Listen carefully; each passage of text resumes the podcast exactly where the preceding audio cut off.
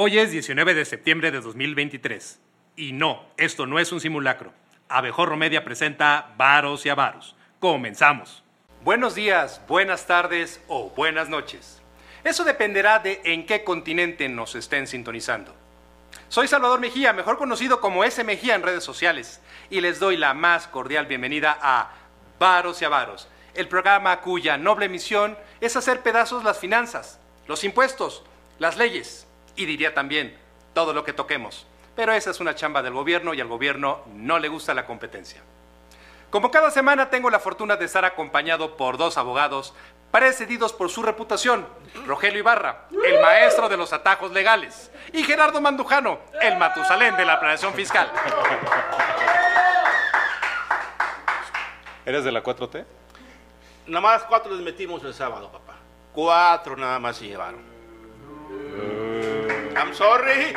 Perdón. Adelante. En, e- en este programa, Guadalajara está en alto. No, no creo. Te recuerdo. No creo. Bueno, bien. Pero de un palo encebado, ¿por qué? y eso que no me gusta el fútbol. ¡Señor productor! ya, Continúa. continúo. Muchas gracias, señor. De nada.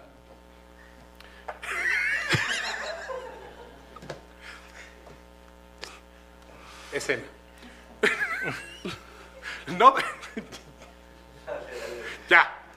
No duermen tranquilos por no saber si hacerle caso a un artículo publicado en el Reforma o a uno publicado en la jornada. Relax. En varos y avaros lo hacemos por ustedes. Bueno, es broma lo de la jornada, pero porque para eso mejor leemos los tweets del presidente.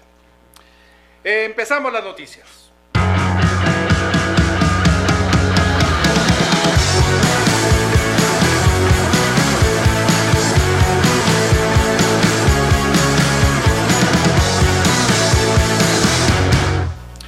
Ovidio Guzmán, el ratón, fue extraditado en pleno 15 de septiembre. En un plot twist en la lucha contra los cárteles en Estados Unidos, Emma Coronel, la esposa de El Chapo Guzmán, fue liberada de la cárcel, conservando, hasta donde sabemos, su fortuna intacta. Money Talks. Y a los pocos días, en pleno 15 de septiembre, Ovidio Guzmán fue extraditado a los Estados Unidos, enfrentando cargos por tráfico de fentanilo y otras tantas cosas más. Esta extradición se presenta como un esfuerzo conjunto, guiño guiño, entre los Estados Unidos y México para combatir el narcotráfico. Esfuerzo que claramente resulta irónico, pues mientras Guzmán enfrenta a la justicia, la epidemia de opioides en Estados Unidos persiste y el narcotráfico continúa siendo un desafío sin resolver. Resulta inevitable preguntarnos si el presidente de México fue informado, si dio su visto bueno para que Ovidio fuera extraditado en una fecha tan emblemática para todos nosotros.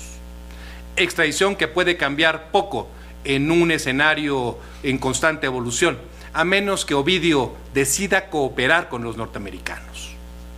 Gerardo, Rogelio, Rogelio, Gerardo, eh, las notas son muchas al respecto de esto, las opiniones eh, son variadas. Lo único que sabemos es que no hubo violencia tras esta extradición y que hay una coincidencia de lo más simpática.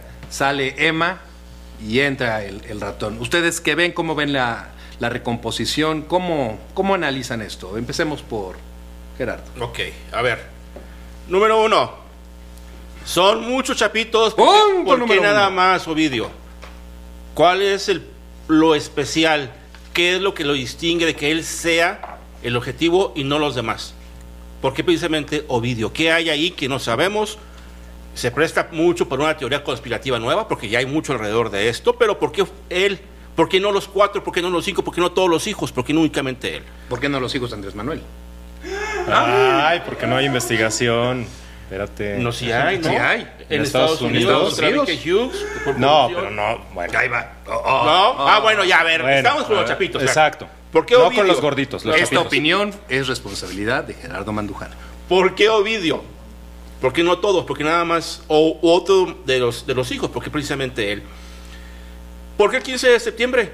O sea, no le alcanzó el tiempo para presentar un amparo que detuviera. Es que no presentaron amparos. ¿Por qué no presentaron amparos? Porque, según algunos analistas hoy por hoy, Lo que se dice es que no había interés por parte del gobierno de México para enviarlo a Estados Unidos y que estaban haciendo todo lo posible a través de jueces de consigna para mantenerlo todavía. ¿Y el aquí. 15 de septiembre no había jueces de consigna disponibles o cómo? Lo cual nos lleva a otro escenario, que te voy a quitar la palabra y se la voy a dar a Rogelio. Viene. El tema de la, de la coincidencia con las elecciones gringas y esta crítica a Sleepy Joe, en el sentido de que no está haciendo nada de nada. Sí, claro, como lo mencionabas al inicio. Salvador. Salvador. Gracias. Salvador y amigo. Como lo mencionabas al inicio, va creciendo el problema de los opioides en Estados Unidos y la crisis del, fenta- del fentanilo se hace cada vez más fuerte y va permeando en la opinión pública. Esto va a jugar para las elecciones del siguiente año y evidentemente lo que necesita Biden es mostrar que ha tenido resultados frente a la opinión pública. Yo ah, quiero hacer un poquito eco de lo que decía Gerardo. Hay que recordar que esta orden de extradición es el origen de lo que nosotros conocemos como el Culiacanazo en octubre de 2019 y entonces es una muestra de que cuando se quiere, se puede. Lo que pasó en enero de 2023 y el procedimiento de extradición que hoy hicieron, que seguramente le dijeron a- al ratón, oye, te vamos a llevar a Las Vegas al concierto de Adele en 15 de septiembre, Oye, qué, qué aburrido. en fin. pues lo que resulta es que el operativo se puede hacer bien. Yo creo que eso es parte de, de lo que nos deberíamos de, de enfocar. Ah. eh, cuando las autoridades lo hacen de manera Ah, sin riesgo a la población, de manera medida. Ah, cuando el operativo se hace bien o cuando hacen caso que tienen que hacerlo. Pregunto. Porque digo, llevamos casi ya, ¿qué, ¿cuántos años llevamos con este gobierno? Más de cinco años con este gobierno y operativos, operativos, operativos, que tú dices, uy, qué bárbaro. ¿Superaron a Calderón y a Peña Nieto en operativos? Pues creo que no, ¿verdad? No, y están los informes de cuántas toneladas decomisadas y cuál ha Eh, sido. pues a quién han decomisado. ¿Las toneladas de quién? ¿De qué? Pues, yo no- digo, No, o sea, lo que voy es que hay con forma de comparar lo que se había hecho en gobiernos anteriores. o sea, hay otros datos. Sí, siempre. Ah, mira, qué interesante. Oh. A ver, ni A ni B. Vámonos a lo esencial. La narrativa ¿De quién? De todos. La narrativa tuya, la de, la de Gerardo, la de Rogelio, la de todos los integrantes de ese staff, la del gobierno federal, la de todas las personas, nuestros, nuestro amable auditorio. Cada quien tiene una narrativa de lo que está ocurriendo. Y, pero creo que, eh, creo que la meta es llegar a una sola. ¿Qué estamos entendiendo aquí? Que hay una situación muy complicada y desgastante una vez más para el gobierno del presidente Andrés Manuel López Obrador. La percepción de que hicieron lo necesario para que Ovidio no se fuera. Traducción. Pues ya lo Hay, dicho. estoy hablando. Ok, está bien. Gracias, quédate ahí, eso es. Hay una, hay, una, hay una percepción y es la, que de, es la de que el gobierno de Andrés Manuel López Obrador tiene de una forma u otra tratos con el, go- con el cártel de Sinaloa en un plot twist que nadie se esperaba. Eh, hay un trato con el, con el cártel de Sinaloa. Y, y de igual manera, y esto es ini- inevitable, nos tenemos que preguntar cuántos golpes se han dado a la estructura financiera y operativa del cártel de, de Sinaloa. Un poquito como lo que de lo que acusaban a, a Felipe Cal- Calderón. Pues le pegas a todos menos al cártel de Eh, Sinaloa. sí. ¿no? Ahora, hay que sumarle a, a toda la especulación a esta coincidencia que fue el 15 de septiembre en la extradición. Pues que eh, creo que fue el sábado que Penilei McCartney se aventó su artículo ese donde dice, pues ya estaban operando aquí desde hace, desde hace mucho tiempo el cártel de Sinaloa. Ya estaban operando aquí, o Pen- sea, ¿Penilei qué? McCartney, ¿no? Penilei Ramírez.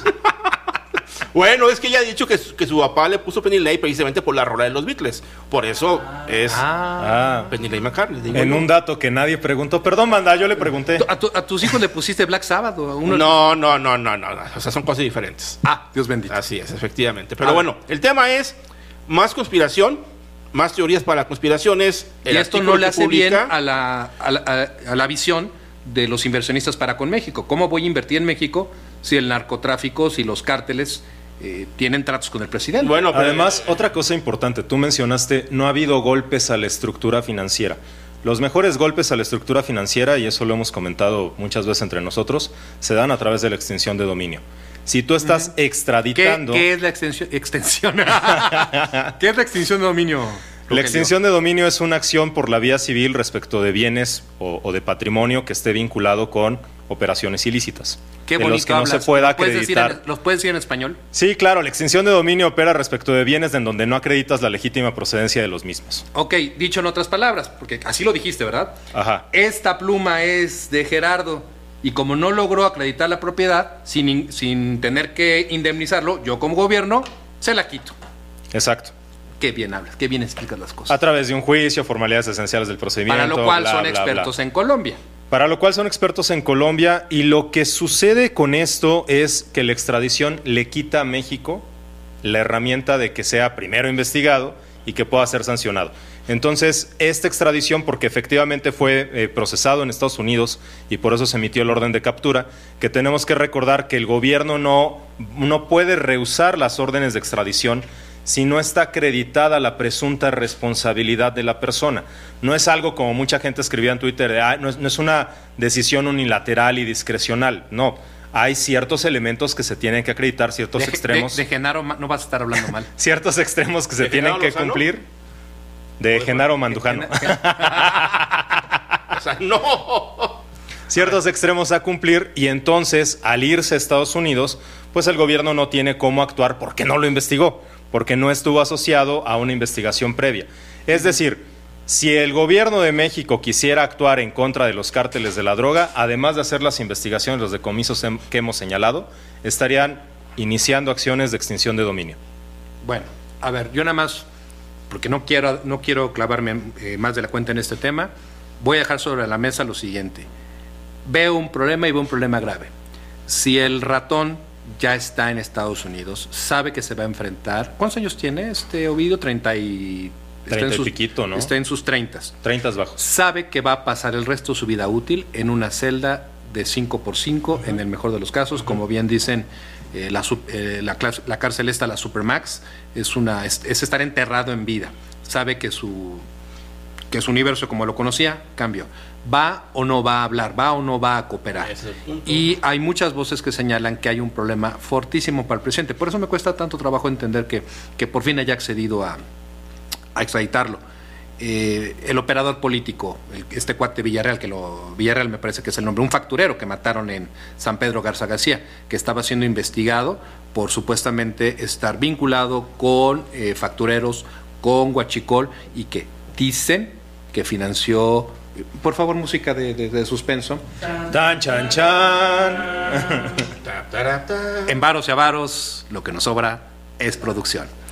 Eh, que fue asesinado en San Pedro Garza García en una barbería, si mal no recuerdo, y estaba siendo acusado, aparte de todo esto, de financiar campañas de candidatas y candidatos de Morena, sobre todo eh, Tamaulipas. Claro. Entonces yo no el sé rey de si- Huachicol en Tamaulipas, el rey, ¿no? el rey del Huachicol. Entonces yo no sé si él va a hablar, pues qué vaya a pasar con, con Morena.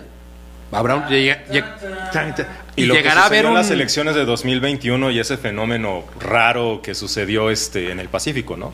Ex- ah, el de las elecciones en las cuales no participó eh, el cártel de- del Pacífico a favor de Morena. Exacto. Algo así. O- Algo- unas, Unas. bueno, pues habrá que ver qué pasó. A mí no me hace sentido. eh, habrá que ver el tipo de presión que ya que habrá recibido el, el presidente. Claro, eso lo pienso. Y luego también me acuerdo, pues que ahorita en el desfile del, del 15 de septiembre, pues vimos al, al ejer- eh, a, un, a una... ¿Cómo se le hizo? ¿Un pelotón? Un, un gracias, un contingente. En, en varos y varos, lo que sobra es retroalimentación Y cultura. y cultura. El contingente del ejército ruso, pues caray, queda claro que al señor presidente esto de las formas internacionales le importa muy poco. Quién sabe, habrá que ver qué, habrá que ver qué pasa. Pero, pues lo dejamos ahí y nos brincamos al siguiente tema si no tiene inconveniente. Adelante. Viene de ahí. Lea que te voy a hacer palomita. Las SOFIPOS. Las SOFIPOS son las nuevas fintech. Este es un tema que a todos nos tiene que interesar, ya que las SOFIPOS o sociedades financieras populares en México han atraído la atención de las fintech y grandes empresas financieras por su capacidad para captar públicos del público sin ser bancos. Sin embargo, la regulación y los desafíos tecnológicos limitan su alcance. La adquisición de SOFIPOS por parte de empresas o de bancos como New, New Bank, es decir, se ha vuelto mucho más común de lo que nos imaginamos. Pero la inclusión financiera real sigue siendo un problema en áreas rurales y comunidades sin acceso al sistema financiero. Y aquí es donde yo les pregunto, En el ecosistema fintech ya entendieron que no basta con visualizarse como disruptivas para subsistir. Gerardo, Rogelio, ¿ya vieron el? Alcancé a ver el nombre de la tarjeta. Sí, sí, yo también, yo también, pero dije, bueno, aguanta, Este, aguanta. ¿qué, es, ¿Qué es lo que ven aquí? Y déjenme ponerlo en otras palabras. Cuando surgen las empresas fintech, eh, se fundamentan en este rollo de hueso disruptivo. Y sí, claro que funcionó, pero en un corto plazo. A la larga se enfrentaron a la brutal Y se seguirán enfrentando. Ay, ¿Para eso te mandamos a la escuela? ¿Para eso das clases? Para eso fuiste. Un saludo para el, El- el- el- el equipo erótico. de- Es lo que enseñan en la UP. es lo que enseñan en la UP. Así es. Y en la UNAM. ¿Todavía existe? Bueno, adelante. Oye, oye, oye. Ey, ey, ey, Ya, yo, ya, aquí. Bueno. Dos que no se bañan. A ver, ¿Pu- luego- ¿Puedo continuar Sí, con mi- adelante, con adelante, mi adelante. Análisis. Pero Siga tenemos pelo. Ah. En la larga, gracias.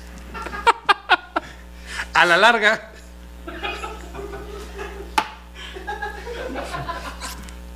Eh, Lo bueno es que la eventualmente, la Eventualmente. O sea, eventualmente Ajá. se van a enfrentar, se han enfrentado al gran problema de la sobreregulación. Una regulación muy profunda, Excesiva. pero que no que excesiva, pero que no atiende a las, necesi- a las necesidades de todos. Entonces se están enfrentando a esto y se dan cuenta de que no van a poder avanzar si no utilizan, para bien o para mal, eh, el resto de, de las figuras que tiene nuestro sistema financiero. así es. No me basta con ser disruptivo. Así es. Estoy yendo, primero empezaron a comprar sofomes y ahora sofipos. ¿Dónde está la diferencia? En que las sofipos sí pueden captar. Y yo me pregunto si no estamos atestiguando el eh, en un futuro eh, relativamente próximo eh, muchos fraudes, muchas, muchas quiebras, porque las obligaciones que tienes como sofom a las que tienes como sofipo son evidentes por este tema de la captación de recursos. Y aquí no le estamos guiñando el ojo a nuestras autoridades para que vigilen a través de unidad de inteligencia financiera lo que puede ocurrir entre la mezcla de fintechs y sofipos. Bueno. a Gerardo. ¿qué ves? Este, creo que es muy importante precisar que para efectos del argot financiero, de, lo que sea, de la gente que se mueve en, en ese, en ese ambiente, FinTech es toda institución que lleva a cabo actividades financieras basado principalmente en cuestiones tecnológicas, en el avance tecnológico. Cuando a nuestro gobierno se le ocurre regularlas a través de la ley FinTech que está en vigor desde 2018, las limita a que únicamente pueden hacer dos cosas. El crowdfunding, que es el financiamiento colectivo de proyectos. ¿El qué, perdón? El crowdfunding. Ah, Yes, en inglés. en Crowdfunding, güey. ¿En, ¿Qué sep- es? en septiembre? Ya, en septiembre. No, fue en marzo del 2018 que salió. 2018 la ley. Entonces únicamente pueden hacer financiamiento colectivo y eh, lo que son las e-wallets, que son los fondos de pago también. Pues sí, está muy padre. Pero yo como fintech, Gracias por la clase, pero ¿onta la bronca? ah, yo como fintech no es lo que yo quiero hacer porque ahí me estás limitando. Ah. O sea, no porque soy, no porque soy este disruptivo, güey. No, Ya, ya no, me, no. ya me la perdonaste Aquí toda. como La ley, la ley te quitó lo disruptivo, papá. No, no, no. Únicamente puede hacer estas dos cosas. ¿Quieres hacer más? Pues hazte una Sofipo, hazte una Sofome, o ya tírale lo grande y vete a poner un banco. Tírala a la grande. Ah. Entonces, ¿Saben cómo yo también puedo hacerlo? Sí. Pero a ti no te sale. no es cierto. Quiero bueno, entonces el punto,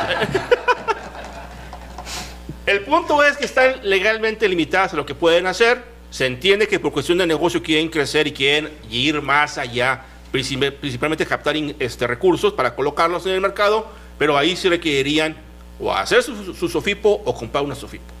Pero el punto principal es que esto no soluciona el problema de que las comunidades alejadas a eh, servicios financieros, bancarios, que el sector más desfavorecido eh, económicamente no tiene acceso a esos servicios, pues haya o no haya fintech con su FIPO, pues no le soluciona. ¿Por qué hay le tiene que importar esto a la raza? Porque ahí está el futuro del servicio, en donde en la gente que todos los días tiene que ir y venir y no puede perder tiempo haciendo fila en un banco, así sale el bienestar. Voy a hablar. Viene. Voy a hablar. Habla. Ahorita te cedo la palabra, tú tranquilo. Andrés. Que veo que traes notas, Tosi, porque ha de ser- ha de ser traía importante. Uno haciendo la tarea. A ver, ahí, ahí- ahí te, ahí te va. Ahí te va, Gerardo. Eh, se me ocurrió iniciar una solicitud para una de estas tarjetas Ajá. Sí. emitidas por una empresa fintech. Ok, me interesa ver el procedimiento. Y me, y me preocupa lo siguiente muchísimo. El protocolo es el mismo que tienen estas, eh, esas entidades financieras digitales que los montadeudas. Lo mismititito. Ahí te va. Mazo. ¿Eh? Un aspecto. El- algo que sé ya es que no quiero ser muy técnico con este auditorio, pero algo que se llama onboarding digital. Durante la pandemia, eh, una preocupación de los bancos era cómo podemos captar más clientes si el proceso para darte de alta como cuenta viente involucra el que vayas a la sucursal. Entonces, es- aunque esto es algo que ya tenía mucho tiempo, se, aceleró durante la pandemia. ¿Cómo diablos le hago, le hago para que tú seas mi cliente y que todo lo hagas desde tu teléfono? Ya ni siquiera desde tu computadora, desde tu teléfono inteligente. Ya vas. Empiezo a hacer el trámite para esta, para una tarjeta de crédito eh, y todo sonaba perfecto. Te, este, das tu correo, das tu teléfono, eh, pones un cosa curiosa, no te permiten poner un monto de ingresos superior a los 99 mil pesos. Hasta ahí te llega, el sistema no te da, no te da ¿Eh? ¿Escucharon, pobres todos los demás? Cosa curiosa para Salvador. Sí, sí, sí. A mí no se me hizo curioso, pero bueno, gano poquito. ¿Cuál es el mínimo? Eh, el de abejorro, el salario promedio de abejorro. 500 pesos. No, la cantidad máxima que puedes poner como ingresos es de 99 mil pesos. ¿Otra vez? Pensé que ya habíamos superado esto. ¡Mírame, llora! Gracias. Gracias. ¿Puedo ir? Muchas gracias. Claramente está enfocada a un, a un segmento, pero nunca lo anuncia. No te dicen que solamente le van a aplicar a clase. Se, se fue ahorita lo- se me fueron las, eh, las claves, pero no le, no le estás tirando a sector eh, premium. Ok, ya vas. Y todo va bien, no hay ningún problema. Te tra- la, la atención es perfecta desde la, desde la aplicación del, del banco, te contactan este, por dos medios diferentes, pero llega una parte. Para hacer, para terminar esto, dame acceso a toda tu red de contactos en tu teléfono, a tu agenda. Man, eso es idéntico a lo que hacían los montadeudas. Dame acceso a tu, con mi aplicación, dame acceso y los empiezo a chingar. El, uno, o- otra cosa que tenían los montadeudas que no tiene esto y que era la razón por la que se permitía la extorsión para poder pagar esa deuda, era el acceso a toda tu galería. Y entonces... Acá no. Ajá, exacto. ¿no? O sea, por eso decía yo al inicio, mazo. Sí tienen esa parte de la red de contactos. Yo creo que el mayor problema en el caso de los montadeudas fue el acceso a la galería, que es lo que la policía este, cibernética de la Ciudad de México decía. Tengan mucho cuidado porque lo que hacen es meter un algoritmo y el algoritmo detecta aquellas imágenes en donde aparecen desnudos, aparecen poca ropa, además, y esas son las que utilizan para poder eh, chantajearte para que pagues esa deuda que se vuelve impagable. Yo creo que en el caso de lo que estamos viendo es una ¿Qué, qué- qué- hibridización. qué opinas de esto, Rogelio? Perdón, ¿Qué opino de es que qué? no te di la palabra, discúlpame. Ah, ok. ¿Qué opinas de esto, Rogelio? ¿Qué opino de que sea, de que sea de muy todo, parecido Rogelio, al ¿qué esquema? opinas de todo? Pues es lo que estoy tratando de decir. Ah, perdón. Se ve que le fue bien el fin de semana. No, bueno. Viva México. Se ve que se nota que dio el grito. Bueno, a ver. Sí, Estamos viendo una hibridización, es decir, la conjunción de una SOFIPO, pero con una cuestión totalmente digital. ¿Cuál es el problema? El problema es un tema de penetración de mercado. No está llegando a. ¿Mande usted? Dilo tuyo. No, no, no, no. ah, no, pero no, no. levantó la ceja, No, discúlpame. no, no. Es que dijo que eh, el término que, que utilizaste, ¿qué fue el de? Penetración Y- de no, no, mercado. no, no, previo a ese, hibridización. Hibridización. Santiago Crile que viene guangos.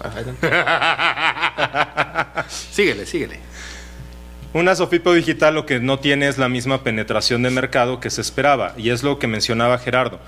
El gran problema es que se tiene un modelo que es el fintech pensado para una cuestión específica, y aquí como en Jurassic Park, la vida se abre paso, el negocio se hace paso. Si lo que tengo dentro de la ley no me permite llevar el negocio a una, a una cuestión óptima, voy a buscar por qué otros medios puedo llevarlo a cabo.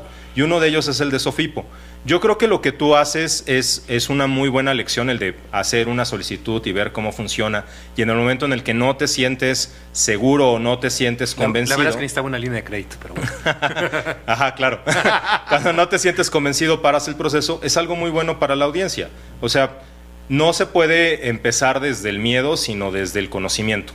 Y para pasar desde el conocimiento, habría que checar primero toda la información que tiene disponible Conducef de cuáles son las OFIPOS que están registradas, ah, pero. No, perdón. Síguele. para que entonces pues puedan ir viendo Es que, es que te tenías, ya ibas con todo, perdóname. Pero bueno. Pero a ver, Rogelio, entonces ahí entra en juego algo todavía más importante, porque sí está chido que hablemos de todo esto, pero no tienes, no tiene sustancia si no, se lo, no lo aterrizamos con la banda. Hemos hablado aquí de, por ejemplo, el fraude de FICREA. Es que justo Hemos es eso, o hablado- sea, e- el tema es no romper, no romper un No cierto, romper. no romper un cierto perfil transaccional, ¿no? Y no perder de vista que no es lo mismo la cantidad que va a estar respaldada de depósito en un banco a lo que tiene Pero a ver, Rogelio, eso está muy padre porque eres, una persona, eres un abogado eh, muy educado, muy culto. eh, La banda pero a veces necesita la banda lana. no tiene ese- no tiene eh, no tiene esa conexión Mucha gente necesita dinero, necesita y dinero que- en una y línea de cae en las garras de los famosos montadeudas. Ok un eh, algo que nosotros decíamos en tema de, de prevención de fraudes es si se ve muy bien córrele. El problema es cuando ese se ve muy bien lo empiezas a adornar. Y me regreso a lo dicho hace rato cuando la narrativa checa la gente cae muy fácil Pero ahí es lo que yo mencionaba de tener cuidado. O sea, la gente necesita un crédito, ya tienes las tarjetas al máximo, no, no tienes un perfil que sea atractivo para una institución bancaria y, es, y ellos te lo ofrecen. Y entonces lo que tú tienes que asumir es un riesgo calculado. Sí lo voy a hacer, pero lo voy a hacer con alguna de las más grandes, de las que tienen mayor conocimiento de mercado, de las que tienen menos reportes ante la conducción. entonces lo que importa es la reputación claro, Na- ¿Nadie va a hablar? Ah, pensé que alguien iba a decir algo, pero bueno. Eh, entonces lo que entra en juego es la reputación.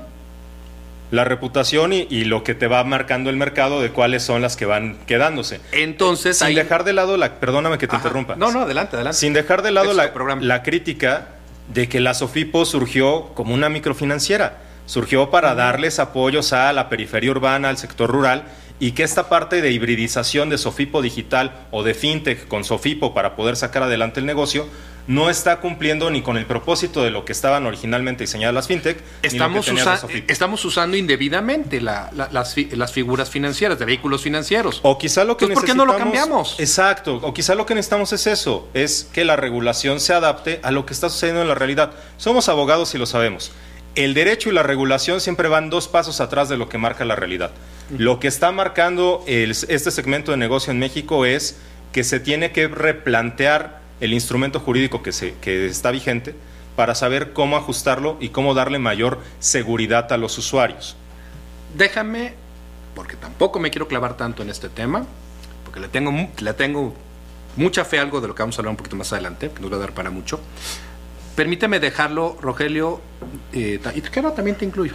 Permítanme dejarlo en los amable. siguientes. Ya sabes. Gracias. Permítanme dejarlo en los siguientes términos.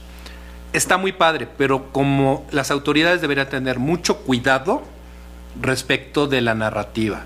Cualquier baboso que se haga, que se autoproclame como disruptivo, se ha metido en el ecosistema fintech.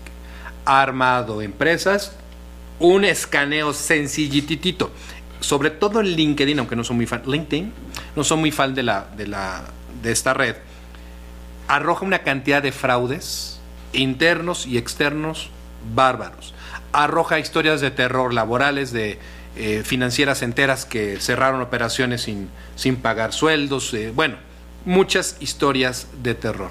Yo creo que es momento de que las autoridades den un manotazo en la, en la mesa y que quede claro, no porque digas, no porque, no porque digas que eres, otra vez, disruptivo significa que vas a ser capaz de montar un negocio de tecnología financiera viable, uno. Y dos, también la autoridad tiene, debe de lanzar una nueva campaña de concientización para la población, porque tristemente, y pongo este ejemplo que les estaba dando, lo, voy a retomar, esta aplicación, el, el, monta, el, poder el poder solicitar esta tarjeta de crédito a través de mi teléfono de una manera sencillitita, va a llevar a las personas a solicitar y solicitar y solicitar tarjetas de crédito, que, de crédito, que al final del día van a tener que pagarse en un escenario positivo.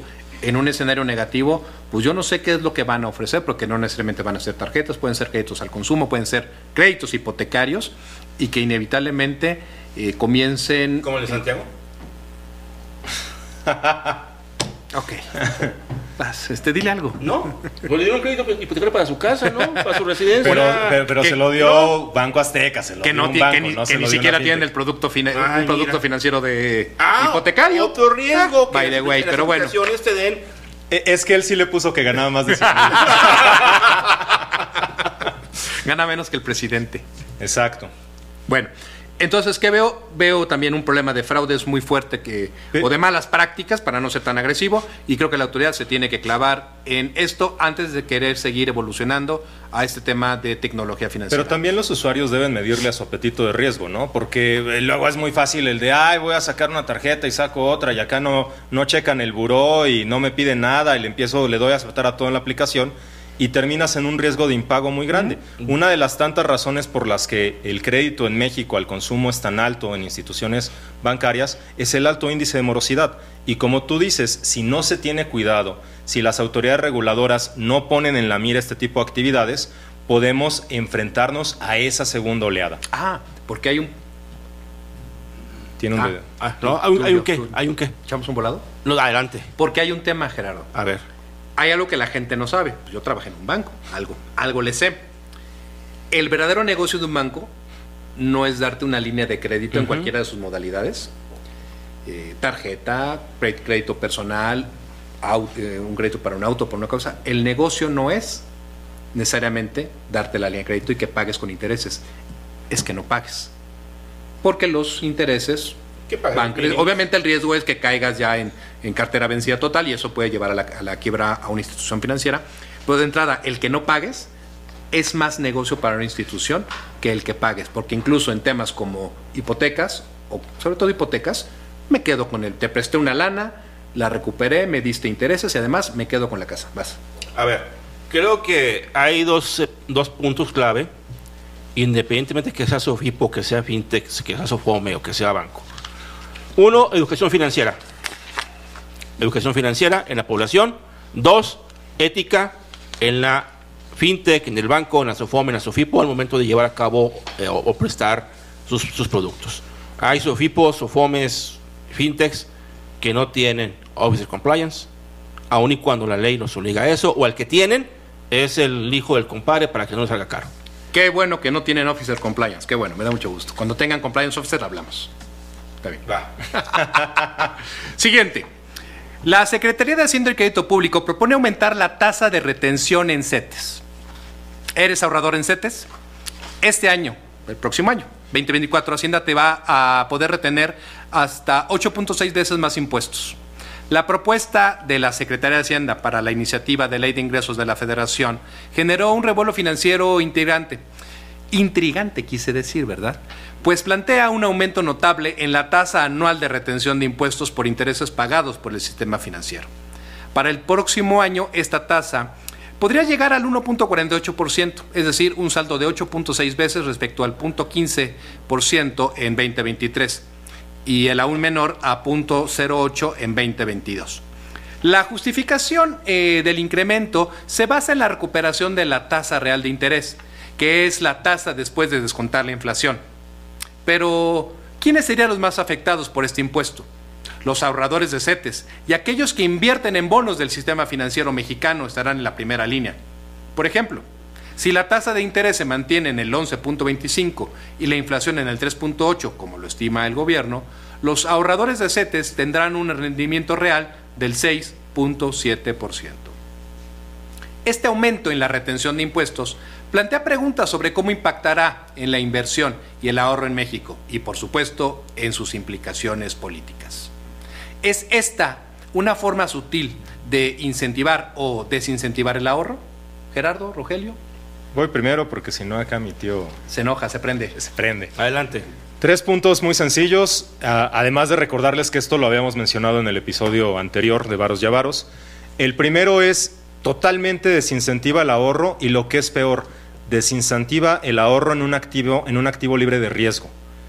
Un activo libre de riesgo respaldado por el gobierno federal y ante eso mucha gente lo que va a hacer es, sin saberle, no le entienden a la tanda, ya le quieren entrar a las criptomonedas, pero van a decir, prefiero meterlo en bitcoins y prefiero que me dé mayor rendimiento y tal. Es, están desincentivando la inversión en un activo li- libre de riesgo. Es lo que nos han dicho. CETES, CETES, mete el dinero a. Es Claro. por todos lados nos bombardean y ahora hacen esto. Así es. En segundo lugar, hay que ver la parte de la estrategia fiscal, y esto Gerardo seguramente lo va a explicar mejor. Hay un pago provisional, que es la retención que se hace mensualmente de los CETES conforme a esta tasa, pero para todos aquellos que lo tienen ya ahorrado en CETES, no lo vayan a sacar.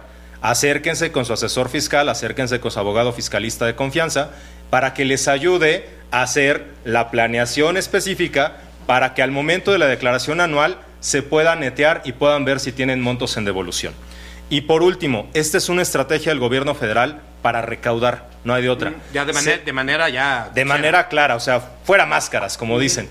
Se acabaron los fondos de estabilización, se acabó el PAN y lo que queda es pura recaudación. ¿Cuál pan se acabó? ¿El partido o cuál? Una atenta, una atenta disculpa Nada más a, nuestra, hay agua. a nuestra audiencia por los chistes de Gerardo. Se acabó el pan. Exacto. Gerardo, rapidísimo. ¿Qué opinas? Lo- Ah. Las preguntas que te hizo. Es una trampa, la, la clásica trampa de que no te subo, no te subo o no te voy a crear impuestos nuevos, pero aquí está claramente una tasa de retención que va a significar en que cuando tú vayas a hacer tu declaración anual, con toda seguridad te va a arrojar una cantidad a pagar.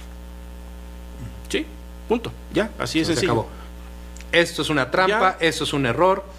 Citando a la poetisa, esto es una trampa maldita. Ya. Eh, se rieron al Alcatraz, señal de que Exactamente. mi, mi referencia Señal fue de que son guapachosos. Andan, andan guapachosos Le y eso, saben, eso le que no es saben. viernes, le saben. Ok, pues entonces, pues yo, a mí me gustaría escuchar un, una explicación por parte del gobierno, porque pues nos han venido diciendo una y otra vez que los CETES es lo más seguro para invertir. Hay campañas de publicidad del gobierno para los CETES y pues ahora nos dicen que hay un aumento en los impuestos. En fin, la hipotenusa. Y nos brincamos al último tema de hoy, corrupción. Ya no hay. Ya no hay corrupción dentro del Servicio de Administración Tributaria. No. Héctor Taurino Landa Cabrera, ex alto mando del SAT, enfrenta cargos por presunto enriquecimiento ilícito de más de 50 millones de pesos. La justicia federal rechazó su intento de anular el proceso argumentando que existen pruebas suficientes para sostener los cargos en su contra. Este caso es un recordatorio de que las autoridades fiscales están dispuestos a perseguir incluso los casos más inusuales de evasión fiscal y enriquecimiento ilícito, exponiendo la corrupción que puede permear las altas esferas del gobierno. Taurino Landa acumuló más de 25 años de servicio público en el gobierno de Veracruz, en la Lotería Nacional, en la Procuraduría Fiscal, en la Administración General de Auditoría Fiscal Federal y su cargo más reciente, que fue de 2013 a 2018, como administrador central de coordinación estratégica en la Administración General de Grandes Contribuyentes, eh, durante la cual aceptó supuestamente una residencia valuada en 15 millones de pesos como pago por parte de una empresa conocida por ser una facturera. Así es sencillo, eh, caballeros. Eh, en breve, ¿qué es lo que opinan de, de esto? Y déjenme ponerles el siguiente escenario, aparte de lo platicado. De lo que se habla hoy por hoy es de que la red más fuerte de factureros ya no opera ni en Oaxaca, ni en Querétaro, ni en Nuevo León. Está operando al interior del Servicio de Administración Tributaria. Es lo que se dice. Sas. ¿Qué opinas, Gerardo? Rápido. No, Tenemos no, bueno. cinco minutos. O sea, tengo 31 años peleándome contra el SAT y en los 31 años que he estado siempre trabajando en ese, en ese, en ese ambiente, siempre se ha hablado de los actos de corrupción hacia adentro. Me costan algunos, sí, nunca he participado, pero lo que yo quisiera preguntar aquí, abonándola a la conspiración, es ¿por qué a este cuate? ¿Era el único? ¿O era el cabeza del grupo? ¿Actuó solo? Ah, Exactamente, ¿por qué a él? ¿Por, por qué él? O sea, ¿qué fue lo que hizo o lo que dejó de hacer para que él fuera el blanco de la acción penal por corrupción? La corrupción no es No se crea ni se, ni se destruye. nada solo se más transforma. se transforma, efectivamente. O sea, no es algo nuevo, no nos asuste, sí nos sorprende que lo estén persiguiendo de esa forma. Ante las incógnitas que deja mi tío nadie hace nada. Nadie hace nada.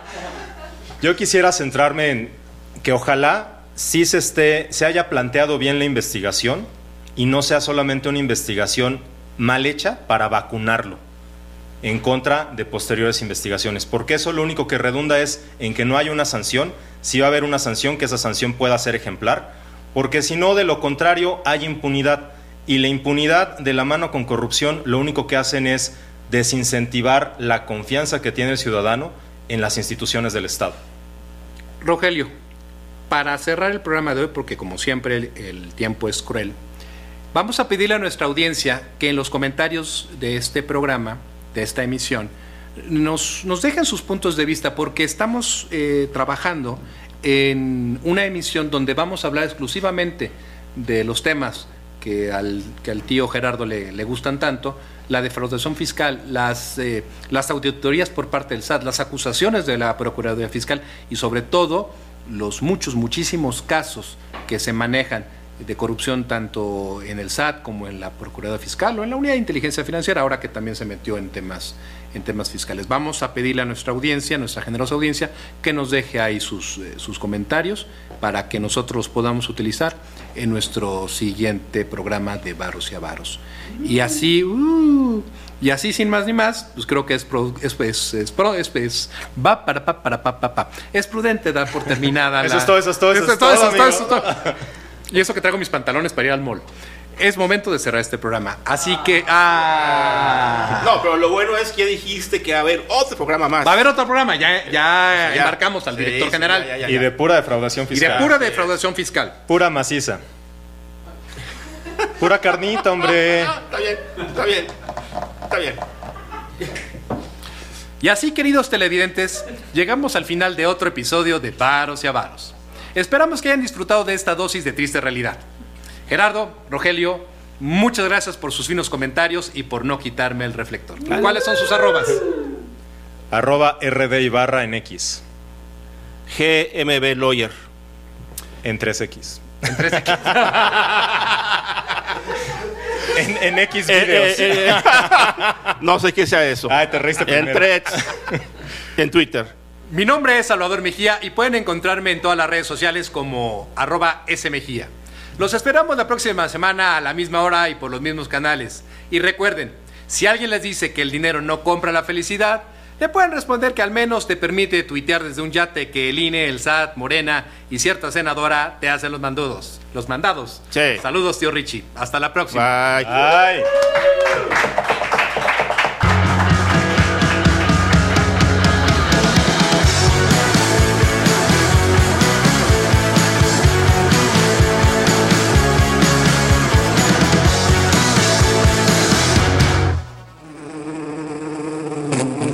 Esta fue una producción de Abejorro Media.